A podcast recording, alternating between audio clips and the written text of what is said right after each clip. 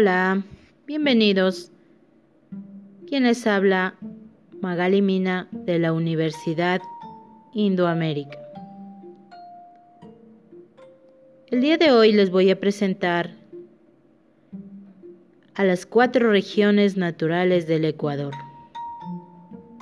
Primeramente, les voy a nombrar cuáles son estas cuatro regiones. Región litoral o costa, región interandino sierra, región amazónica y región insular. Primeramente vamos a hablar de algunas características de la región litoral o costa. La región litoral o costa está localizada entre la cordillera de los Andes y el Océano Pacífico. Su territorio comprende extensas llanuras de terrenos muy fértiles. Incluye también la llamada Cordillera Costanera, que es una cadena de montañas que se encuentra cerca de la costa.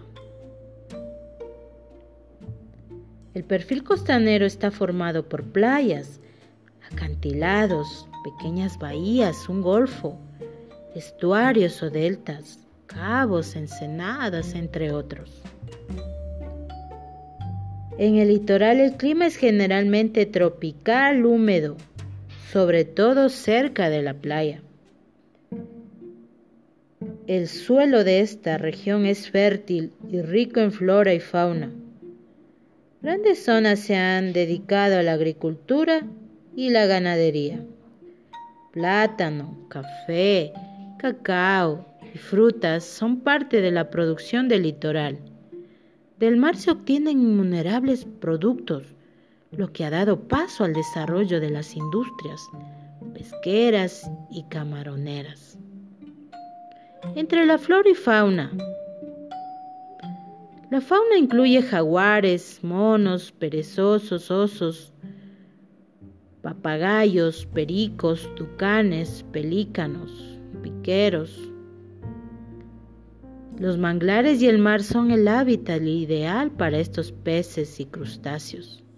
Se pueden encontrar ballenas, atunes, delfines, camarones, cangrejos, langostas, entre muchos otros.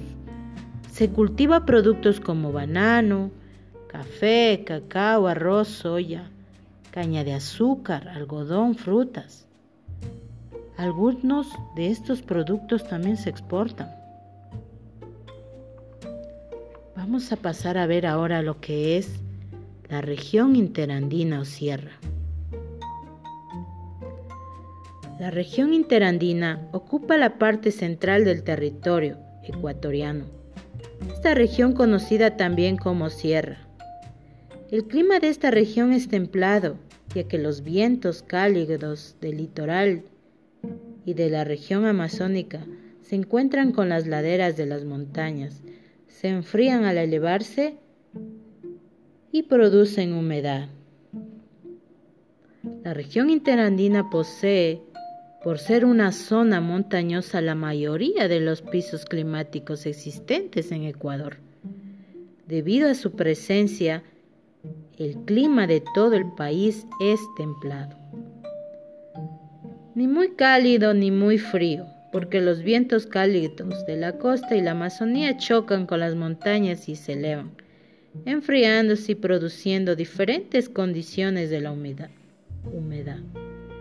Los cultivos que predominan son el maíz, la papa, el trigo, la cebada, la quinoa, chocho, haba, que son muy importantes para la alimentación de los habitantes. En la cordillera de los Andes se distinguen tres ecosistemas.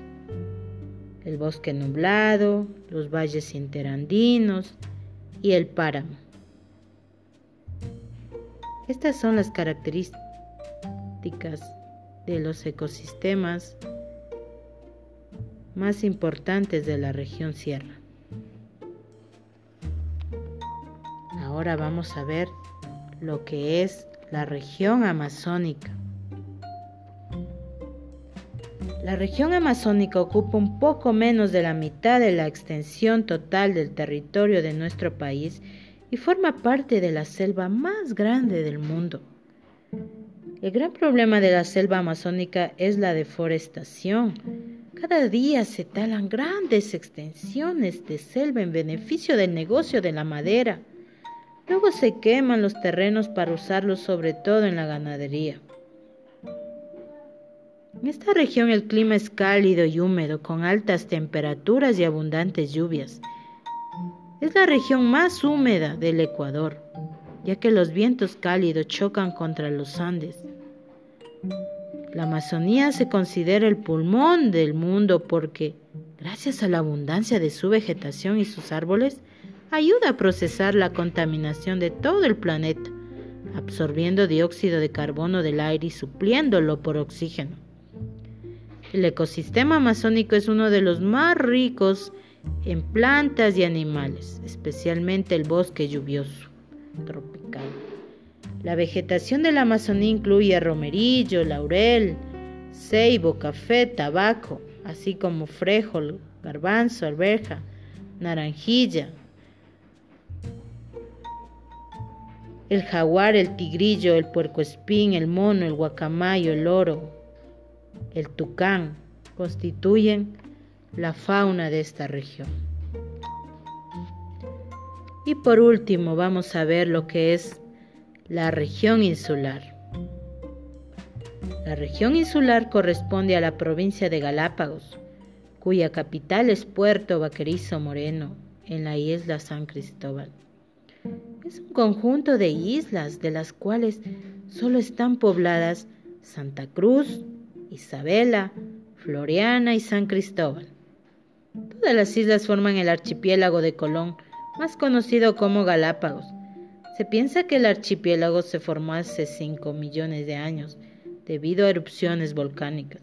De hecho, las islas no son más que las cimas de volcanes que se levantan hasta unos 1500 metros sobre el nivel del mar muchos de los cuales permanecen activos.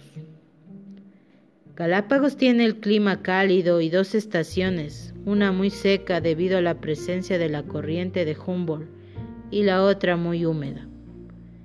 En el archipiélago se distinguen dos zonas, la destinada a los asentamientos humanos, en donde se usa la tierra con fines productivos, y la del Parque Nacional Galápagos que está protegida, Parte de la flora y fauna es endémica, lo que ha convertido a las islas en uno de los mayores laboratorios naturales del mundo. La actividad turística es la más importante de toda la zona, por su flora y por su fauna. Galápagos es una de las regiones más importantes de la Tierra. Aquí viven las tortugas gigantes, y las iguanas que son especies endémicas, es decir, que no hay en ninguna otra parte del mundo. También existe una gran diversidad de hermosas aves como las fragatas y piqueros de patas azules, pinzones, pingüinos, pequeños halcones flamencos, entre otros. Entre los mamíferos se hallan las focas y los delfines. Esto es, amigos, las cuatro regiones del Ecuador.